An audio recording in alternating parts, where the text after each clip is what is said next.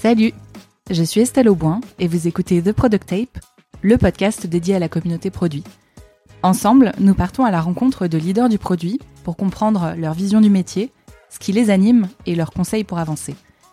Si vous aimez le podcast, je vous invite à le partager et à en parler autour de vous. Et je vous laisse avec la suite. Bonjour à tous et à toutes. Je vous souhaite la bienvenue dans ce nouvel épisode de The Product Tape, dans lequel j'accueille aujourd'hui Caroline Caltagiron. Salut Caroline.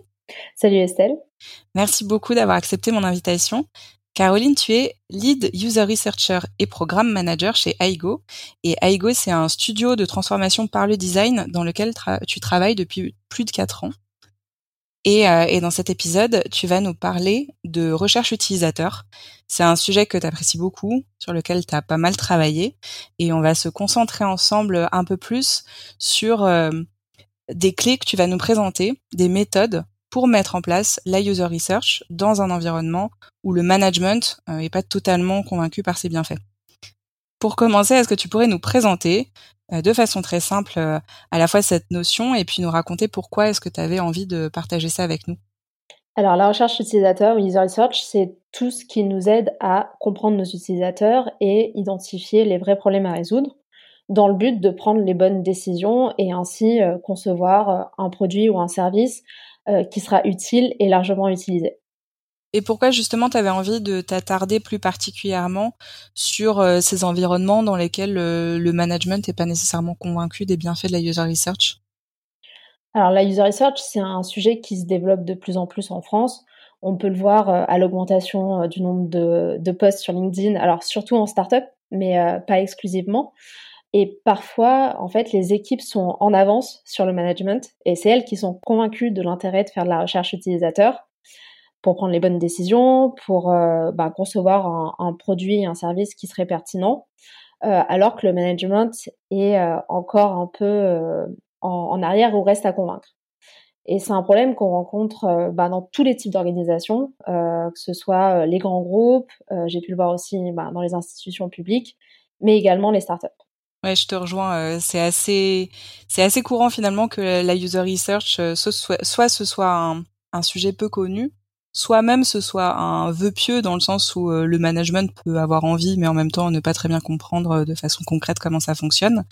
Euh, et en effet c'est assez courant comme situation. Donc j'ai hâte de voir comment est-ce que tu vas développer cette thématique. Pour commencer quand même est-ce que tu pourrais te présenter et nous en dire un peu plus sur toi? Alors j'ai un background en économie et management de l'innovation après ça, j'ai fait un an et demi de recherche académique à Harvard sur la transformation numérique de l'économie. Et c'est là où j'ai appris euh, vraiment euh, les méthodologies de collecte d'insights qualitatifs et quantitatifs. Euh, sauf que bah, j'en ai eu un peu marre au bout d'un moment de la lenteur de la recherche académique. J'en avais marre de travailler seule aussi. Euh, parce que même si c'était dans un labo, ben, finalement, chacun bosse de son côté sur son projet de recherche. Et j'avais envie de rejoindre une équipe. Et puis en plus de ça, Trump venait d'être élu, donc euh, c'était le moment pour moi de quitter Boston et de rentrer à Paris. Et donc je me suis mise à, chercher euh, un, travail euh, à Paris. Et j'étais attirée par les agences de design puisque c'était quelque chose que, j'avais découvert en master. et avant ça, je croyais que le métier de designer, c'était de construire des tables et des chaises. Puis là, j'ai eu une vision, enfin, on m'a donné une définition plus anglo-saxonne du design, à savoir ben, concevoir des produits et des services avec des utilisateurs pour répondre à leurs besoins et s'insérer vraiment dans leur réalité. Et du coup, j'ai rejoint Aigo, qui est un, studio de transformation par le design, en tant que user researcher. donc j'ai vraiment là, ben, je me suis servi de toutes ces méthodologies que j'avais euh, apprises euh, en recherche euh, académique et je les ai adaptées au monde de l'entreprise et au monde du produit. Et ensuite, ben, je suis devenue, au bout de trois ans, lead user researcher chez Aigo. Donc, ça veut dire que je suis la personne en charge de définir les standards de la user research, aussi de faire monter en compétence mes collègues sur, sur cette discipline, de concevoir euh, des outils euh, et une méthodologie pour euh, les rendre autonomes sur, sur leur mission avec les clients.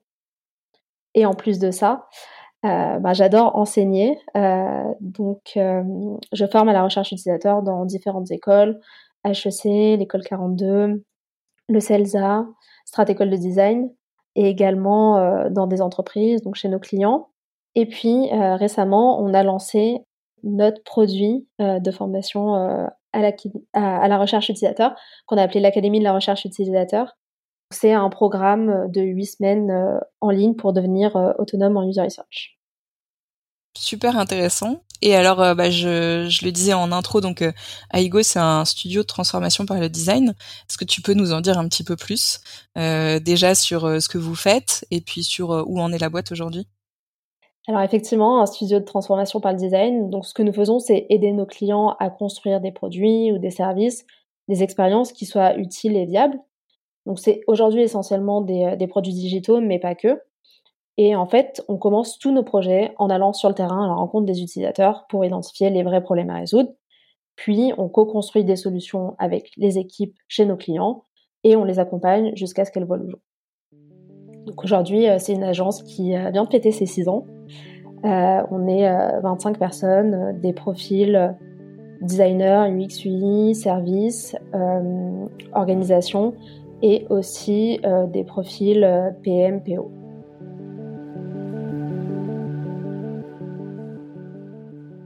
Donc comme on le disait tout à l'heure, on va parler ensemble de recherche utilisateur et plus particulièrement de comment convaincre son management de ses bienfaits et de l'intérêt de cette démarche. Et pour illustrer ton propos, tu voulais revenir en fait sur euh, une mission que tu avais menée chez Aigo et qui t'a notamment beaucoup apporté sur ce sujet. Est-ce que tu pourrais peut-être nous expliquer un peu le contexte, nous en dire plus justement sur cette mission et revenir sur son contexte? Alors, c'est un fabricant de montres analogiques qui euh, nous a contactés pour l'aider sur le design de leur futur produit, à savoir une montre connectée.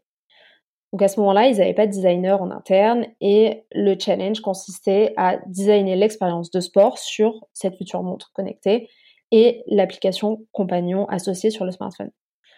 Donc à ce moment-là, euh, les activités sportives euh, identifiées étaient le running, le trail running et le cycling.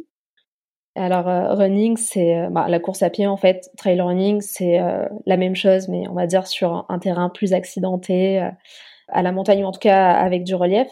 Et cycling, c'est le vélo.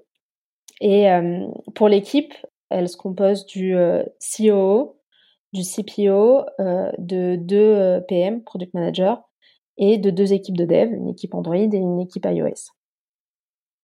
Donc c'est un challenge en fait hyper excitant pour nous puisque euh, on n'a jamais euh, travaillé sur euh, une montre, sur le design d'écran et d'expérience sur une montre. Donc on fait une proposition avec une équipe composée d'un designer senior, d'un designer plus junior et d'un profil user researcher PM. Donc c'était moi. donc on propose un, un process assez logique, enfin assez commun finalement de, de conception en cinq étapes avec un premier cadrage stratégique euh, avec les parties prenantes euh, et les membres de l'équipe, une phase de recherche utilisateur, euh, user research plutôt en mode discovery, donc une recherche exploratoire pour comprendre qui sont les utilisateurs et identifier des opportunités. Ensuite, une phase de prototypage, des tests sur ces prototypes, puis itération et production pour donner les designs aux développeurs. Donc jusque-là, vraiment rien de surprenant, c'est un, un process assez commun. Donc ce qui est cool, c'est que le client accepte la proposition. Par contre, il nous dit euh, on n'a pas le temps de faire la recherche utilisateur. Euh, la montre, euh, on a déjà annoncé en fait dans la presse que la montre allait sortir dans 8 mois. Donc ça veut dire que les fonctionnalités clés des applications à la fois sur la montre, sur les smartphones Android et iPhone doivent être développées d'ici 4 mois pour passer les gates de validation des, des stores. Et du coup, vous réagissez comment quand vous entendez ça? Bah, pour nous, c'est euh, impossible euh, et euh, on a déjà refusé un certain nombre de projets chez Aigo parce qu'on ne peut pas designer sans faire du user research. Ça fait vraiment pas. Ça arrive effectivement que, que les clients nous disent ça puisque, enfin, souvent les arguments avancés, c'est on n'a pas le temps, donc c'était ce cas-là ici, ou alors ça peut être on n'a pas le budget. Sauf que ben, finalement, faire de la user research, ça permet de gagner du temps, euh, et donc de l'argent. puisque ça évite de se tromper. Et du coup, donc face à ce refus du management, vous faites quoi? Vous vous bottez en touche ou au final vous y allez quand même? Euh, alors là, on décide d'abord de dire au client que bah, ça va à l'encontre de notre ADN, qu'on est euh, incapable de designer sans aller euh, sur le terrain à la rencontre des utilisateurs et identifier les vrais problèmes à résoudre. Et sa réponse a été de dire non mais c'est vraiment pas possible, on n'a pas le temps ni le budget et on a une étude marketing qui est déjà en cours, donc on aura des personnages d'ici quelques semaines. Sauf que ben, les personas marketing et les personas design, c'est pas le même outil en fait. Les personas marketing, ils vont plus se concentrer sur les, données, les données sociodémographiques, le rapport à la consommation, les données associées dans le contexte d'un achat ou dans la perspective d'un achat.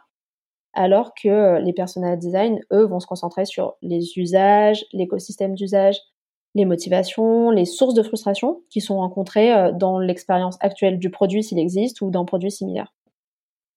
Et par ailleurs, les personnages ne sont pas suffisants euh, pour euh, une équipe de design non plus, puisqu'on va avoir besoin de finement comprendre les utilisateurs, de connaître leur parcours utilisateur. Et les user journey, c'est vraiment un, outil qui est, qui est intéressant euh, pour passer en phase d'idéation et de conception, puisque on comprend étape par étape quels sont les, les pain points, donc les irritants pour les utilisateurs, et les gain points, qui peuvent être les sources de satisfaction.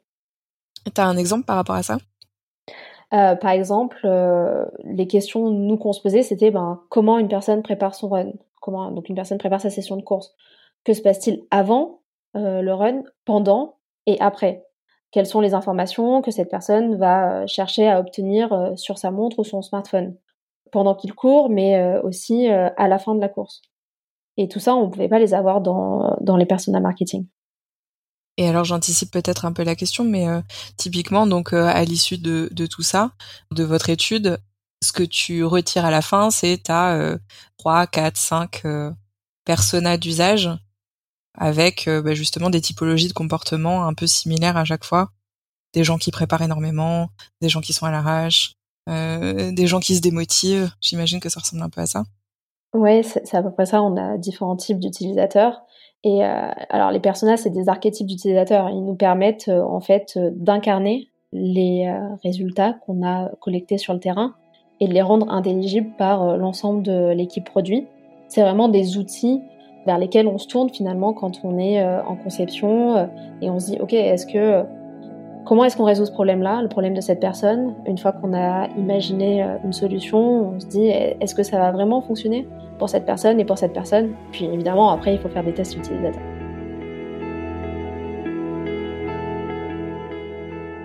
Donc ce que tu disais, c'est que cette mission, elle a été finalement assez déterminante pour toi, notamment parce que euh, ça t'a permis de, passer vraiment et d'aller en profondeur dans ce cas où euh, le management n'est pas convaincu.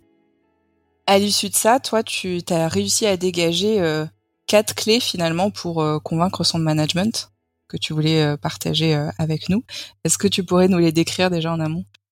Avec plaisir. Donc la première, c'est faites de la recherche utilisateur, même si on vous dit de ne pas le faire. La seconde, c'est faites entrer les utilisateurs au cœur de l'entreprise. Et donc ça, c'est au sens propre comme au sens figuré. Ensuite, c'est amener les parties prenantes et donc ce management qui peut être réticent sur le terrain au contact des utilisateurs. Et enfin, impliquez-les dans la définition de la roadmap de recherche. Et tout ça, c'est vraiment incrémental. On y va petit à petit en commençant par la première étape. Et puis au fur et à mesure, on avance dans ce process. Et alors justement, la première, elle est intéressante. Comment est-ce qu'on fait de la user research, même si on a dit que c'était un nom?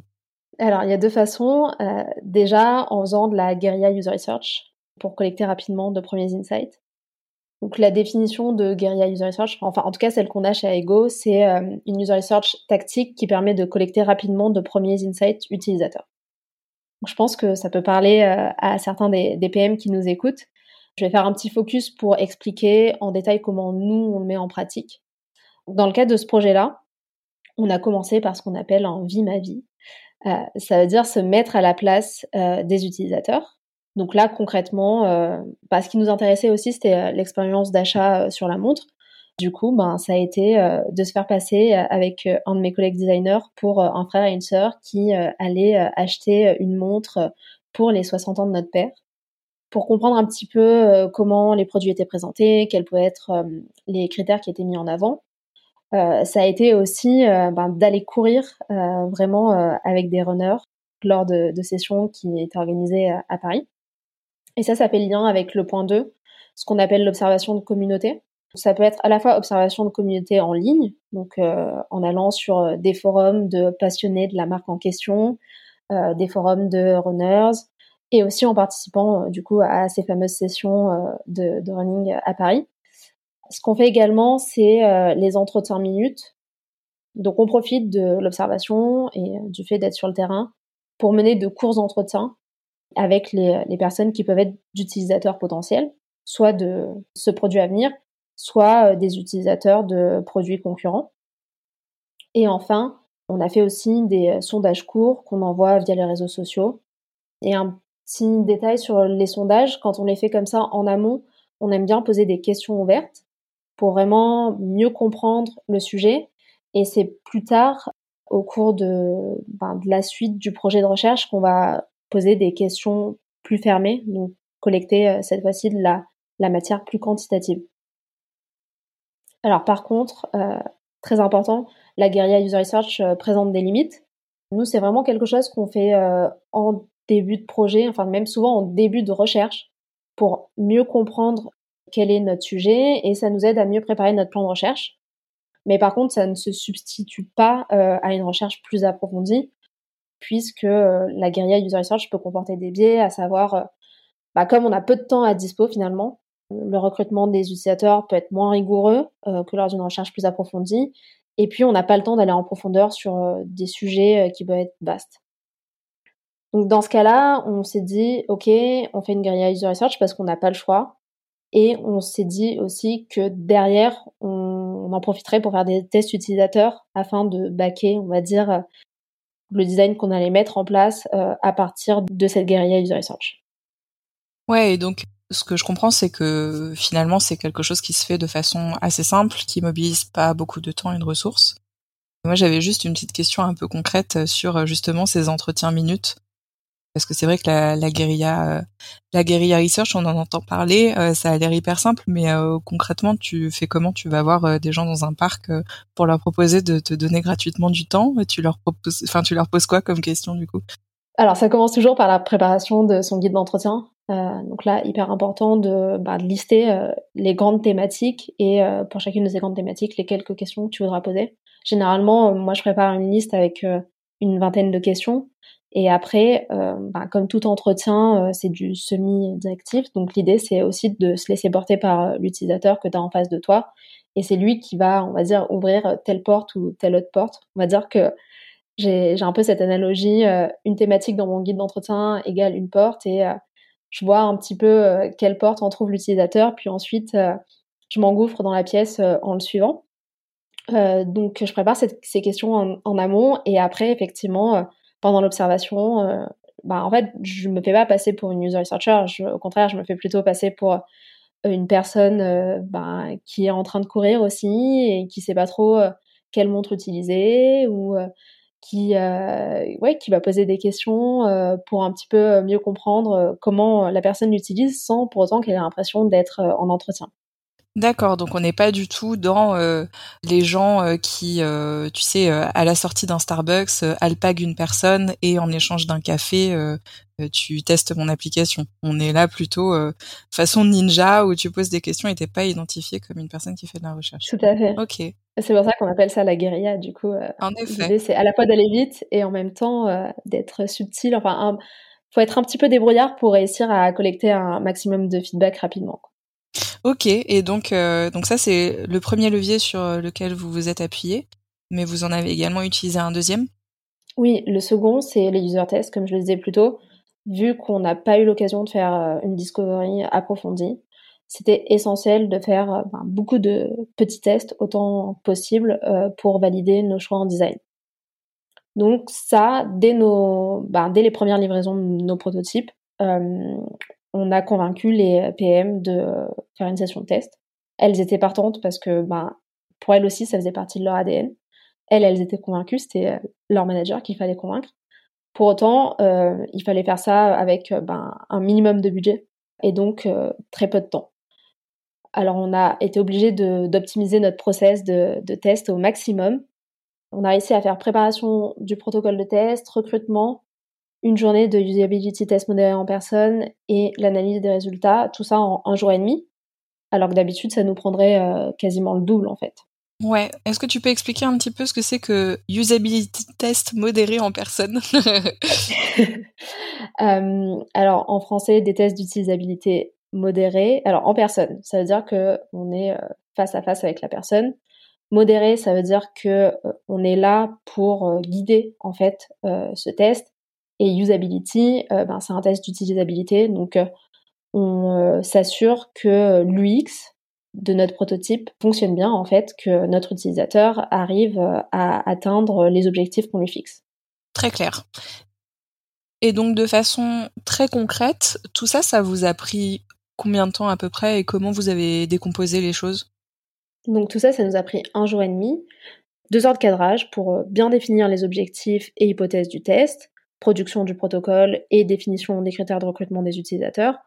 Ensuite, on a confié le recrutement à un recruteur en freelance puisqu'on sait que c'est la tâche la plus chronophage. Après ça, on a fait une journée de test avec six testeurs, puis une heure d'analyse le lendemain grâce à une prise de notes très bien organisée euh, dès le moment du test, et une heure pour activer les résultats lors d'un atelier.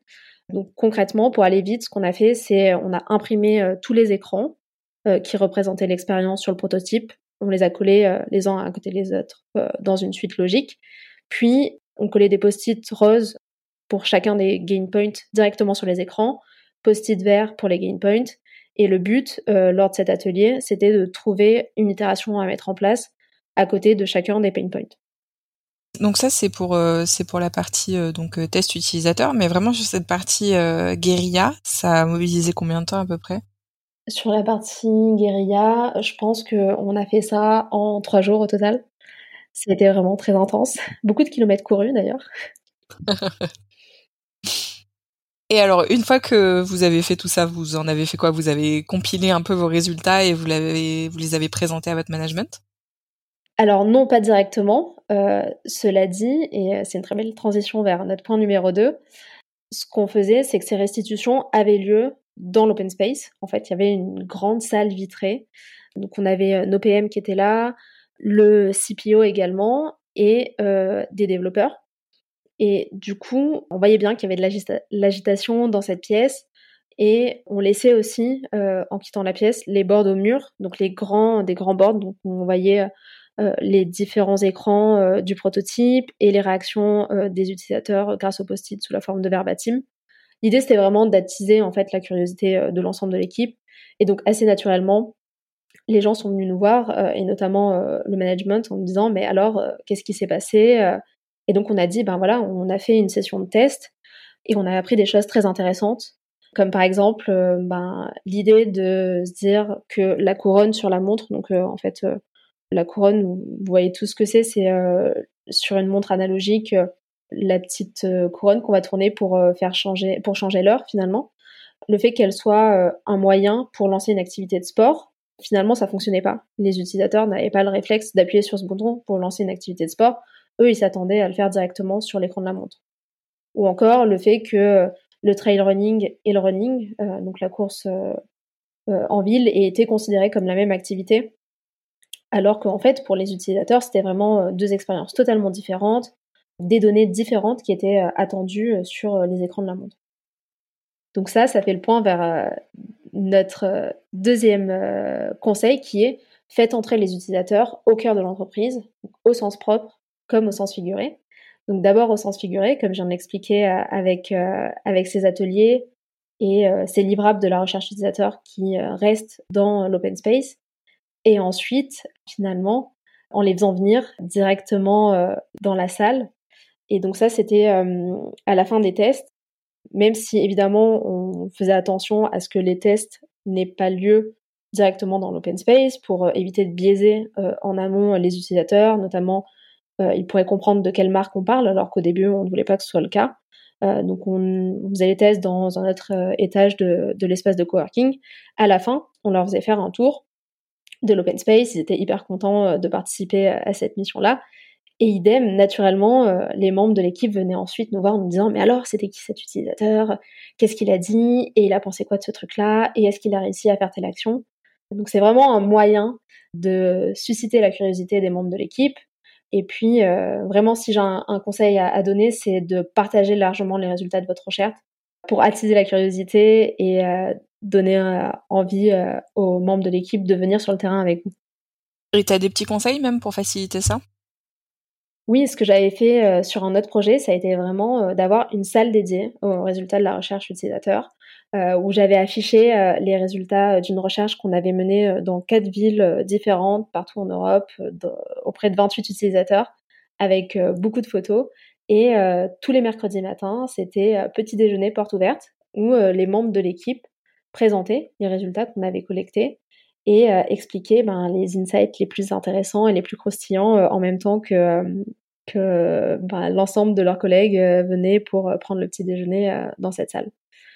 sur un autre projet, ce que j'ai fait aussi, ça a été de créer un channel Slack dédié à la user research que j'alimentais ben, dès que je collectais des insights intéressants du terrain, j'envoyais des verbatims, des photos, des vidéos, je racontais des anecdotes pour que un maximum de personnes au sein de l'organisation soient au courant de cette matière.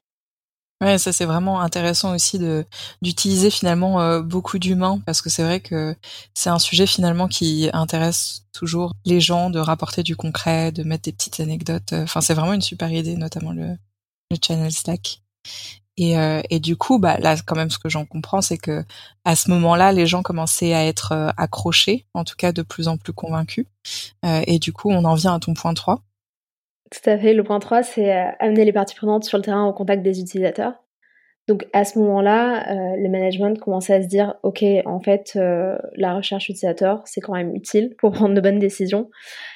Et un moyen pour ben, les emmener encore plus loin, une fois qu'on les a accrochés, c'est de leur dire, ben, venez avec nous sur le terrain. C'est ce qui crée un déclic souvent, c'est ce que j'ai constaté. Donc dès le début, les PM, eux, ont voulu nous accompagner sur le terrain. Mais après, on a réussi donc à convaincre euh, le CPO et euh, le CEO. Et c'est à ce moment-là qu'effectivement le déclic a eu lieu. Et l'équipe nous a alors euh, demandé d'aller plus loin et de mener des tests in situ. donc jusqu'à présent, on menait tous nos tests en salle, enfin en chambre, parce qu'on avait un, prototype qui, enfin, le, pardon, le, le prototype physique de la montre n'était pas encore prêt. Par contre, à partir du moment où il a été fonctionnel, euh, ils nous ont dit bah, allez-y, go, allez le tester euh, en courant.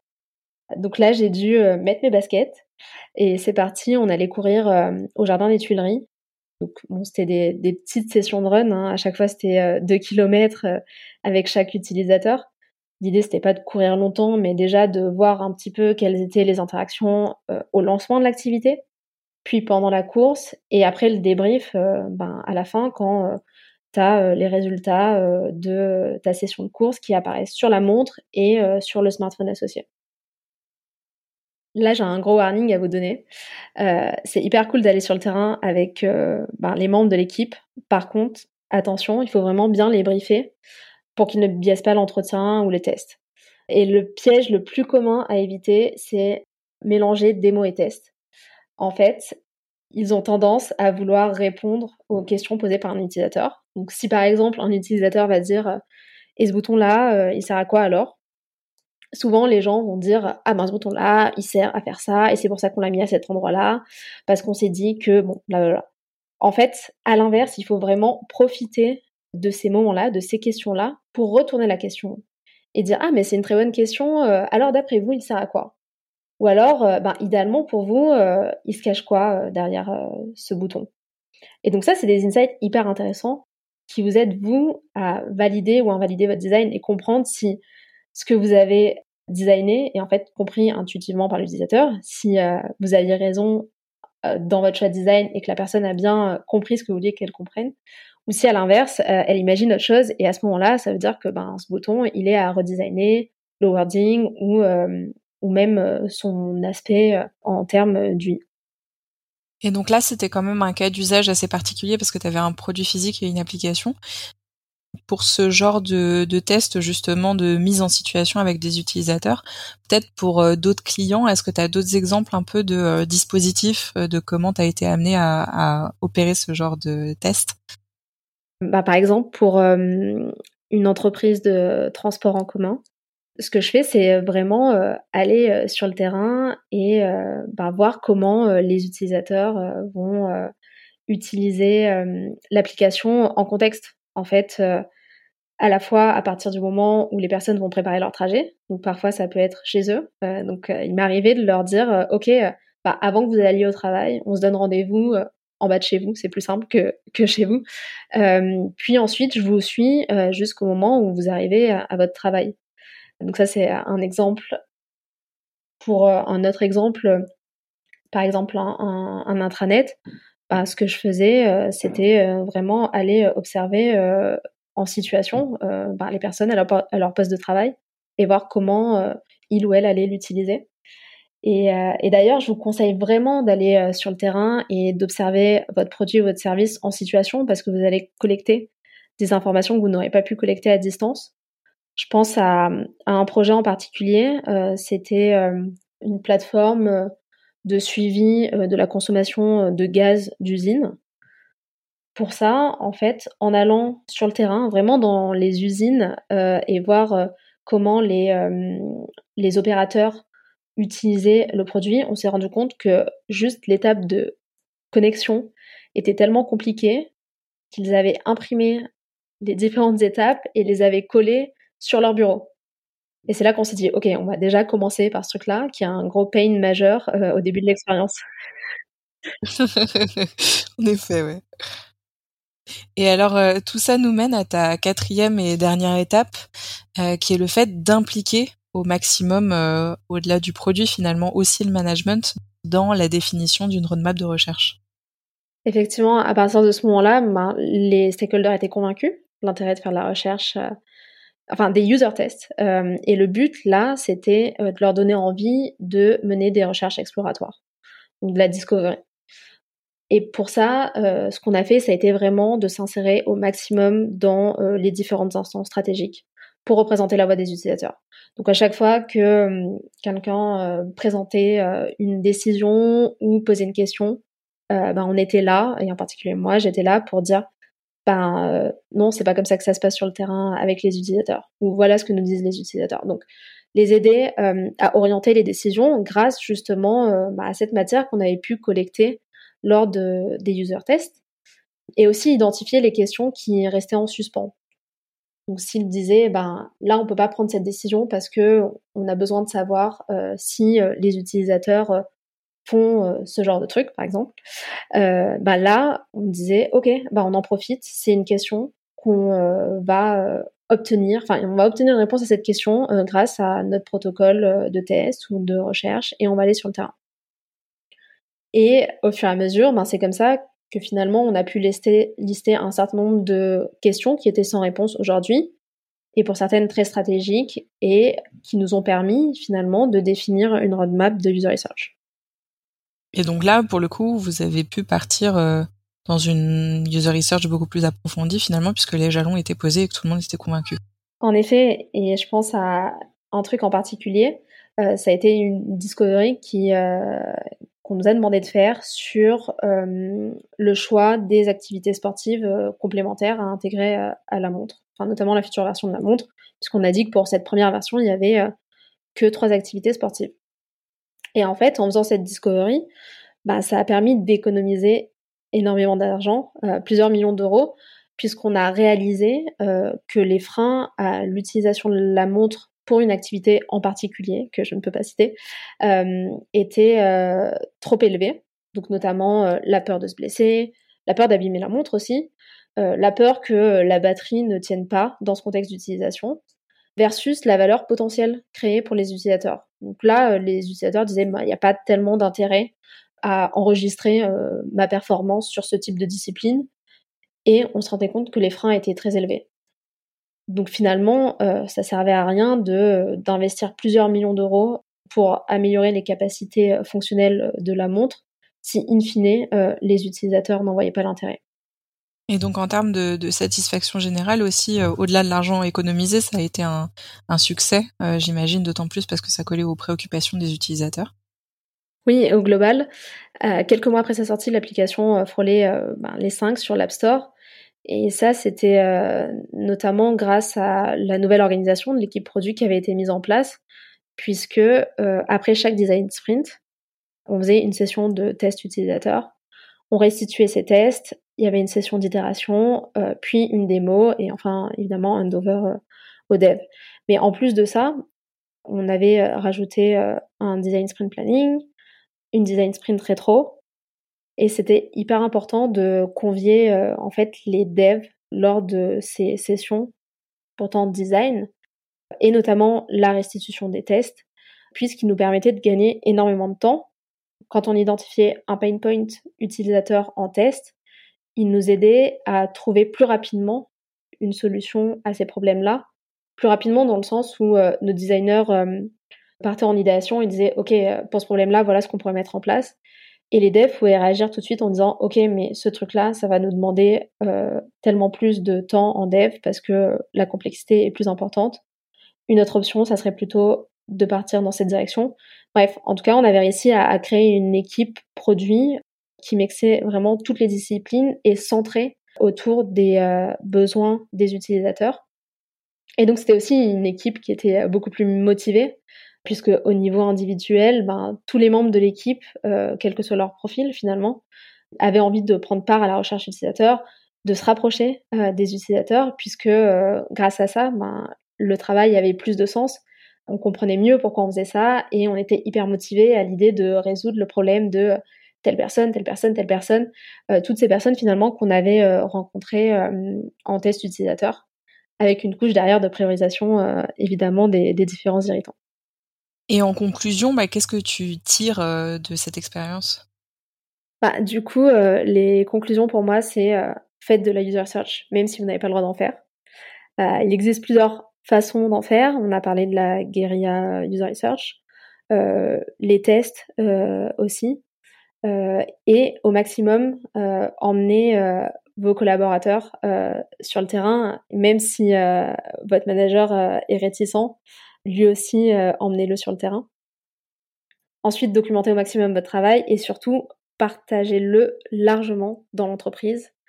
Comme je le disais, euh, affichez euh, les résultats de votre recherche au mur, inondez le Slack de verbatim et photos du terrain pour nourrir vraiment toutes les équipes et tous les métiers, et puis pour éveiller leur curiosité. Et enfin, soyez visible, Insérez-vous dans toutes les instances importantes, portez euh, haut et fort euh, la voix des utilisateurs.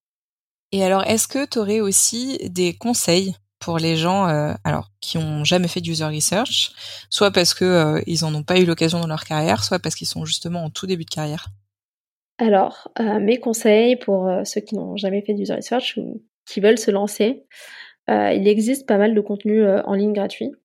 Par contre, j'ai quand même un warning là-dessus on a tendance à, se dire ok euh, ben c'est simple la user research c'est du bon sens. En réalité euh, ben, je participe euh, à des entretiens en shadow ou alors je peux relire aussi les guides d'entretien de, de personnes qui se lancent. On peut rapidement faire des, petites erreurs donc notamment poser des questions fermées poser des questions biaisées ou alors ben, pas aller suffisamment profond donc pas poser suffisamment de questions de relance et ben là, le risque, du coup, c'est que la matière qu'on collecte, finalement, euh, elle n'est pas assez pertinente ou, euh, ou, pas juste. Ce que je vous encourage à faire euh, pour la première fois, c'est de vous faire accompagner par un ou une experte. ça peut être quelqu'un de votre équipe. Par exemple, souvent, les, les designers ont été formés à la recherche utilisateur dans leur cursus. Ou bien ça peut être via une agence ou un ou une freelance, mais vraiment juste pour une première mission pour euh, apprendre à, faire ça ensemble. Alors oui, ça coûte cher, mais c'est quand même une vraie expertise. Il faut plutôt voir ça comme un investissement. Donc euh, essayez de, faire ça avec euh, des personnes qui vont vous accompagner et vous transmettre en même temps leurs leur connaissances. Et puis, il existe ben, quelques formations à, la user research. pas tant que ça, et c'est pour ça que nous on a lancé une formation en ligne avec coaching. Et l'idée c'est vraiment de vous coacher sur votre projet pour que vous puissiez mettre en application les enseignements théoriques et les outils qu'on met à, disposition. Et le but c'est que en huit semaines vous deveniez autonome en recherche utilisateur. Est-ce que tu aurais également des, ressources à partager qui ont pu être importantes pour toi? Oui, alors ma ressource préférée en, recherche utilisateur, c'est euh, People Nerds euh, de Discoot. C'est en fait plein d'articles, à la fois des, euh, des use cases précis, où bah, des personnes vont raconter comment elles ont mis en place la recherche utilisateur, par exemple chez Airbnb. elles vont expliquer ce qui a bien fonctionné, moins bien fonctionné. donc c'est vraiment plein de conseils pratiques il y a aussi des templates et, euh, et puis après il y a des articles euh, ouais, qui vous aident euh, ben, à mettre la user research en application sur vos projets, qui vous donnent des tips très précis sur ben, comment mener un entretien, comment comment faire quand on sort de, on rentre du terrain et qu'on a énormément de matière et qu'on a l'impression d'être un petit peu perdu. Ben là, il y a plein de, de matières intéressantes qui, qui peuvent vous guider à ce moment, qui peuvent vous guider à ce moment-là. Qu'est-ce que c'est du coup? C'est un site, c'est ça? C'est un site. En fait, euh, Discoot, c'est euh, une plateforme qui aide à recruter des utilisateurs, qui euh, sert aussi de user research repository. C'est une, plateforme, on va dire, pour la user research. ils vendent leurs leur services, mais en plus de ça, ils partagent du contenu intéressant sur le sujet. Super, bah, je remettrai tout ça en description de l'épisode. Et puis, est-ce que tu avais aussi une application ou un outil à nous partager? Alors un outil pour moi c'est euh, tandems.io euh, qui est euh, une plateforme qui permet de recruter des utilisateurs.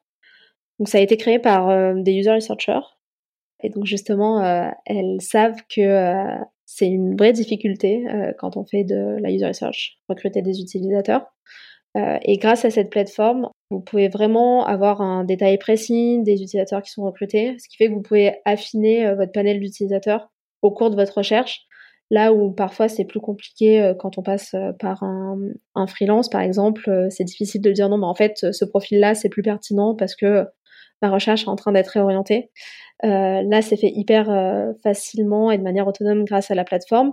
Et aussi, c'est hyper rapide de trouver des utilisateurs. Parfois, la veille pour le lendemain, c'est possible de recruter une douzaine d'utilisateurs. Donc, c'est vraiment très efficace et ça permet de gagner du temps dans cette phase de recrutement.